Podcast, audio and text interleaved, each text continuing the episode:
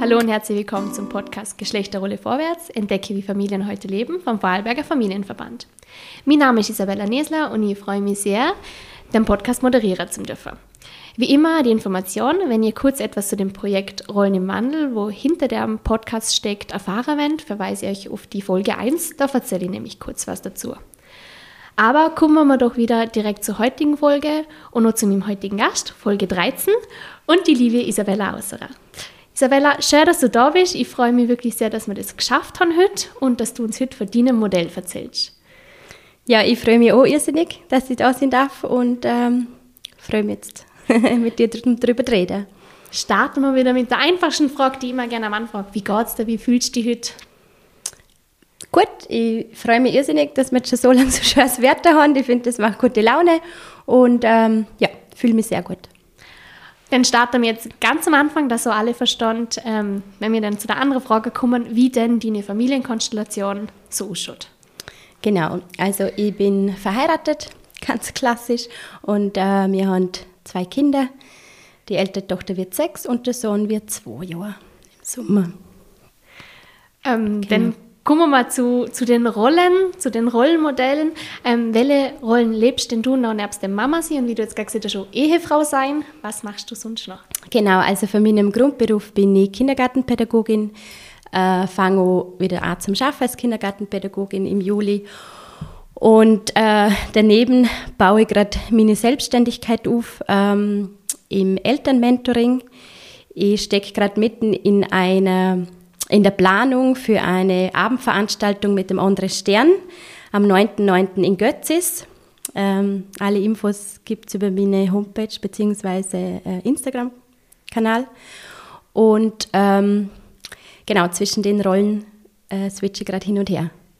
Deine Website und den Instagram-Kanal können wir gerne noch in der Beschreibung verlinken mhm. in der Shownotes, dass da jeder das gleich findet. Mhm.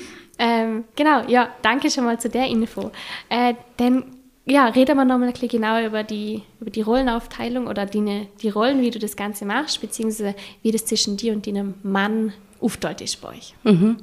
Also im Moment ist tatsächlich, dass es 50-50 ist. Dass sich das, ähm, das hat sich jetzt so entwickelt, dass wir beide zur Hälfte die Kehrarbeit machen und diese Erwerbsarbeit, wenn man es so nennen will. Es war nicht immer so, es war, ähm, wo unser Sohn vor zwei Jahren auf die Welt gekommen ist, war es tatsächlich so, dass er zu 100 Prozent geschafft hat und ich war zu 100 Prozent daheim. Und wir haben in dem Jahr dann gemerkt, dass das absolut nicht stimmig ist für uns. Und dann haben wir uns ein Jahr Auszeit verschafft, äh, jetzt im letzten Jahr, weil wir gesagt haben, okay, wir müssen mal raus aus dem Rädle und uns neu finden. Und in dem Jahr hat es sich so entwickelt, ähm, dass wir jetzt wirklich das 50-50 machen. Und es fühlt sich für uns total gut an. So. Ähm, du hast uns jetzt gerade erzählt, eigentlich auch schon, wie ihr zu eurem Rollenmodell gefunden habt. Hat sich das Ganze für euch einfach umsetzen lassen? Habt ihr da Komplikationen gehabt? Wo waren, also vielleicht schon, wenn ja, wo waren denn die Herausforderungen, wo ihr erlebt habt? Vielleicht kannst du auch erzählen, was die Ma macht, ob es für einen einfach war, jetzt da 50 Prozent ähm, von der Kehrarbeit zu übernehmen. Mhm. Also äh, mein Mann arbeitet in einem Kindergarten und ähm, die größte Herausforderung war, dass wir selber zuerst einmal uns hinterfragen, was sind unsere Glaubenssätze. Wenn wir das wirklich so lernen, haben wir da ein, ein Modell übernommen, völlig unbewusst, völlig unreflektiert. Das war eigentlich der, der, der erste Schritt von dem Prozess, wo wir gesagt haben, okay, da müssen wir genauer anschauen. Und dann sind wir eigentlich ist es eigentlich nicht mehr schwer gewesen, weil jeder gespürt hat, was er möchte und dass wir das unabhängig von unserem Geschlecht machen wollen, also nicht, weil er der Mann ist, äh, muss er jetzt geschaffen gehen oder muss die Erwerbsarbeit leisten. Und wo wir dann zu dem Punkt gekommen sind, wo wir gemerkt haben, okay, jeder tut das, wo, wo das Herz, ähm, also wo das Herz schlagt, dann war es eigentlich, dann hat es keinen Zurück mit dir. Genau. Jetzt hast du gesagt, die Mannschaft im Kindergarten. Sag mir jetzt, dass es so eine zuckersüße Geschichte ist, dass ich euch dort kennengelernt habe. Nein, leider nicht. Schade. ja, leider nicht. okay. Aber ja, es wäre echt äh, sehr romantisch. Ja, oder? Weil so viele äh, männliche Kräfte gibt es wahrscheinlich gar nicht Gibt's im Kindergarten. Nicht, ne? Und er ist wirklich sehr rar. Ja, eben. Also das wäre jetzt gerade so ein süßer Zufall gewesen. ähm, Ja, aber wenn wir jetzt nochmal zu dem Ganzen mit der Herausforderung kommen, ähm, hat es da bei euch Sachen gegeben? Ich meine, jetzt in dem Fall sind ihr beide in der Kinderbetreuung oder du bist es früher davor auch gewesen. Da sind da, ist euer Arbeitgeber quasi dann auch vielleicht schon der Betreuer vor der Kind. Ähm, wie ist das bei euch? Hat es da Komplikationen gegeben? War es schwierig? Oder hat sich das Ganze, also die Umsetzung vom Modell dann eigentlich auch leicht machen lassen? Es hat sich tatsächlich leicht machen lassen. Mhm. Wir haben, äh, also wir schaffen ab Juli tatsächlich auch im gleichen Kindergarten mhm. wieder und das hat sich ähm, tatsächlich leicht machen lassen. Ähm, schwierig war es für mich, also die, die ältere Tochter äh, also ich war alleinerziehend die ersten eineinhalb Jahre und habe dann erst meinen jetzigen Mann kennengelernt. Und dort war schwierig. Also ich bin dann nach den zwei Jahren Karenz, ähm, also das ist zu Ende gegangen, die zwei Jahre Karenz und ich gewusst, ich muss wieder schaffen. Und ich weiß, dass ich den Gedanken, muss ich jetzt zuerst einen Arbeitgeber finden oder zuerst die Kinderbetreuung. Ich muss ja dem Arbeitgeber sagen, dass das Kind betreut ist. Ich muss der Kinderbetreuung sagen, welchen Tag ich arbeite, oder? Den Gedanken habe ich nächtelang gewälzt, weil ähm, was ist da die Lösung? Mhm. Das war eine Riesenherausforderung damals als Alleinerziehende. Wenn, also jetzt zu zweit haben wir es eigentlich echt gut können, können aufteilen, ja. Und wie hast du es denn damals gelöst gekriegt? Wie hat sich gesagt, ja, was war denn zuerst der Arbeitgeber und zuerst die Betreuung? Es war beides miteinander tatsächlich, ja. weil ich äh, eine Einrichtung gefunden habe, einen Arbeitgeber gefunden habe, wo ich meine Tochter auch mitnehmen durfte. Mhm. Und äh, das war ein Riesenglück. Und was auch ein Glück ist, äh, mir und der Oma, die sehr engagiert ist, ähm, was natürlich auch total viel hilft. Weil sonst, also das stimmt nicht, oder? Es gibt ja dieses Sprichwort, äh, ein Kind braucht ein Dorf. Und das habe ich als Alleinerziehende damals ganz, ganz fest gespürt was das heißt. Mhm. Genau, ja. Ja, wenn wir gerade vielleicht noch bei dem Alleinerziehend sie blieben, ähm, wie ist es für dich sie damals? Hast du da jemals negative Sachen erlebt oder Vorteile erlebt? Oder war das eigentlich so in der Gesellschaft, im, im Ort, in der Stadt, wo immer ähm, durchwegs positiv? Wie war das für dich? Da muss ich vielleicht einen Schritt zurückgehen. Ähm, und zwar, ich war eine ganz lange Zeit in Wien und bin dann wieder zurückgekommen, äh, als ich schwanger war, weil ich eben alleinig war und näher zu meiner Familie wollte. Und der biologische Papa von meiner Tochter äh, ist aus Tansania. Also ich war alleinerziehende Mama mit einem schwarzen Kind und das war am Anfang ähm, sehr herausfordernd. Das war ähm, ja, also die, die, da habe ich schon ganz viele Kommentare erlebt, wo ich gemerkt habe, okay, die Leute, für die ist es total schwierig, dass ich jetzt da alleinig bin mit einem schwarzen Kind. Woher kommt das Kind überhaupt? Jetzt war sie so lange in Wien, jetzt kommt da das Kind mit, äh, dann ist er schwarz. Also die Frage, wo hast du es geholt, wo hast du sie adoptiert, kam am Anfang ganz, ganz oft. Und das war schon, ähm, das war schon herausfordernd, ja. Das glaube ich durchaus. Ist das jetzt, äh, hast du da den Unterschied zwischen Wien und Vorarlberg vor allem sehr gemerkt? Ähm, es kann jetzt nicht so sagen, weil ich war in Wien, war ich nicht, also da war meine Tochter nicht auf der mhm. Welt oder ich bin tatsächlich schwanger, den zurückgezogen, bin äh, im Bregenzer Wald in meine Heimatgemeinde gezogen. Ich meine, das war natürlich schon ein krasser Schnitt für Wien in Bregenzer Wald, ähm, wo die jeder kennt. das war, ja, das war schon krass. Mhm. Mhm. Ja.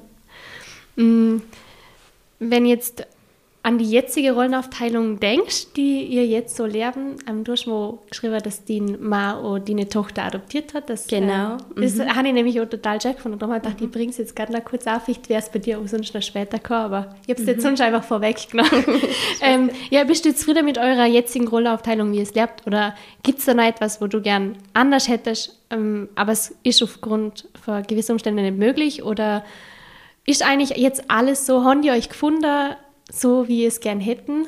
Mhm. Also ich, ja, ich kann es wirklich so sagen, dass wir es so gefunden haben. Also für mich aus ganz sicher und auch wenn ich mit meinem Mann darüber rede, dafür ist das total stimmig, mhm. ähm, dass wir es jetzt so lernen, äh, wie wir es lernen. Und mittlerweile ist es auch nicht mehr so schwierig, ähm, also von dem Zeitpunkt an, wo wir uns ganz klar positioniert haben, war es auch fürs Außen einfacher. Davor ist schon oft gekommen, hä, wirklich, und was, dein Mann zieht das Bett ab und was, du hast noch nie eine Waschmaschine im neuen Haus laufen lassen. Wer tut denn das? Oder diese Frage, wenn du nicht tust, ja, wer tut es denn? Und wenn ich sage, ja, mein Mann, dann schauen sie das schon an. Hä, echt? Und das war am Anfang schon ein bisschen ähm, schwierig, aber seit wir so klar positioniert haben und seit wir spüren, das ist einfach richtig und absolut wichtig auch für uns, zum unsere Kinder mitgeben, ähm, geht das auch besser. Aber das ist alles ein Prozess. Also das geht nicht von heute auf morgen. Mhm.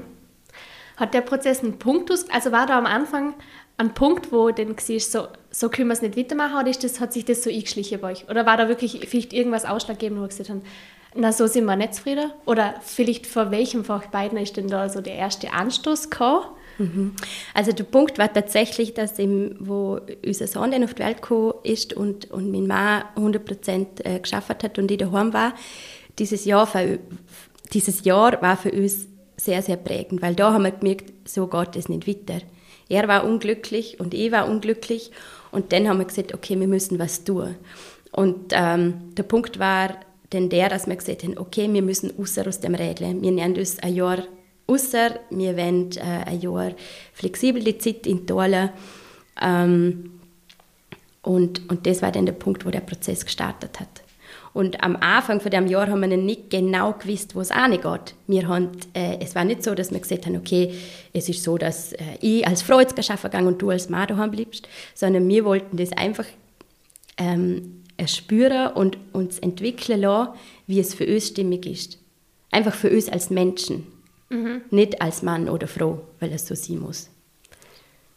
Genau. Und für den Mann ist das wahrscheinlich auch ein riesen Mehrwert, dass er jetzt mit der Kind viel mehr Zeit verbringen kann, oder? Mhm. Wie, wie, was seht er da zu dir? Merkt er da einen großen Unterschied vielleicht in der Beziehung zu der Kind? Ganz ein großer Unterschied, ja. Im ersten Jahr, oder? So Sachen zusammenpacken, wenn wir irgendwo reingehen, hat der nicht gewusst, was in den Rucksack gehört. Jetzt ist es ganz klar. Also, das sind so Kleinigkeiten, wo sich, wo sich dann einfach in dem Jahr, weil wir uns die Zeit äh, selber einteilen haben können und auch wirklich so viel Zeit füreinander haben, hat sich das alles so entwickeln dürfen. Mhm. Und die Aufgaben im Haushalt zum Beispiel, ähm, haben sich einfach so aufgeteilt. Weil ich zum Beispiel mag die Wäsche nicht machen. Und genau. er, er, er, er liebt es, die Wäsche mit Podcast ganz gemütlich aufzuhängen, oder? Und so hat sich das alles irgendwie zusammengefügt. Ähm, ja, wenn wir jetzt nochmal, oder wenn wir jetzt zu dem Thema kommen, vielleicht äh, erklären wir Gesellschaftsthema. Was würdest du dir wünschen in Zukunft in Hinsicht auf das Thema Rollenaufteilung? Vielleicht du so erklären, wenn du an Vorteile denkst, ans Alleinerziehend sein, vielleicht erklären, an Vorarlberg am Bregenzer Wald, ich meine, du hast gesagt, du kannst es mit Wien direkt nicht vergleichen, aber so eine Klelle hört man es ja schon auch immer, mhm. dass es doch in Vorarlberg äh, oft noch diese versteiften Rollenbilder von früher gibt.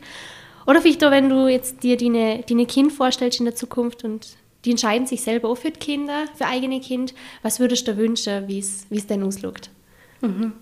Also ich glaube, das Wichtigste ist, dass du als Paar die bewusst entscheidest, dass du nicht unbewusst, unreflektiert irgendein Rollenmodell übernimmst, das einfach immer schon so war. Ich glaube, das ist der wichtigste Punkt. Und wenn es für ein Paar ähm, absolut stimmig ist, dass die Rollenaufteilung so ist, wie sie ist, dann ist das okay.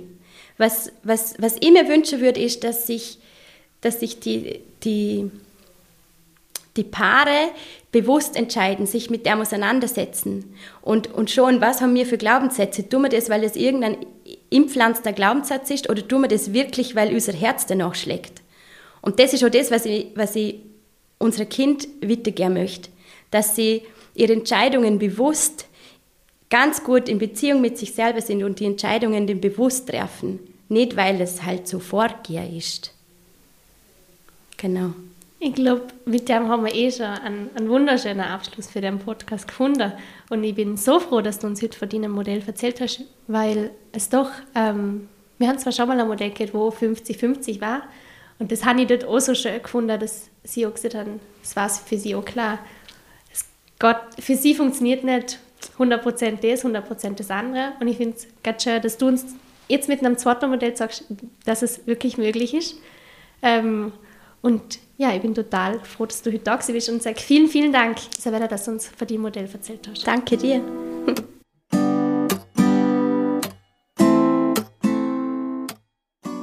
Das LIDA-Projekt Rollen im Wandel wird unterstützt durch Bund, Land und Europäische Union.